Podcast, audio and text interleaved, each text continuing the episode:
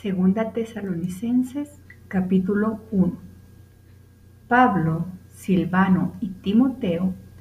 a la iglesia de los tesalonicenses en Dios nuestro Padre y en el Señor Jesucristo.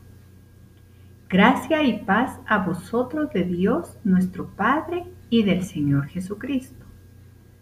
Debemos siempre dar gracias a Dios por vosotros, hermanos, como es digno por cuanto vuestra fe va creciendo y el amor de todos y cada uno de vosotros abunda para con los demás. Tanto que nosotros mismos nos gloriamos de vosotros en las iglesias de Dios, por vuestra paciencia y fe en todas vuestras persecuciones y tribulaciones que soportáis. Esto es demostración del justo juicio de Dios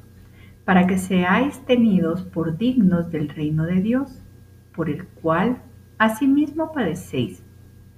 porque es justo delante de Dios pagar con tribulación a los que os atribulan, y a vosotros que sois atribulados,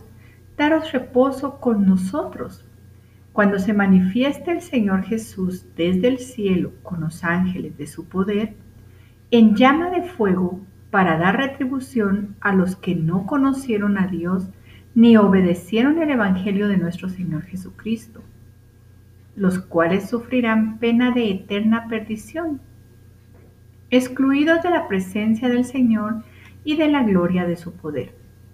Cuando venga en aquel día para ser glorificado en sus santos y ser admirado en todos los que creyeron,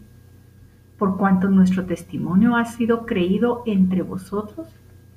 por lo cual asimismo oramos siempre por vosotros, para que nuestro Dios os tenga por dignos de su llamamiento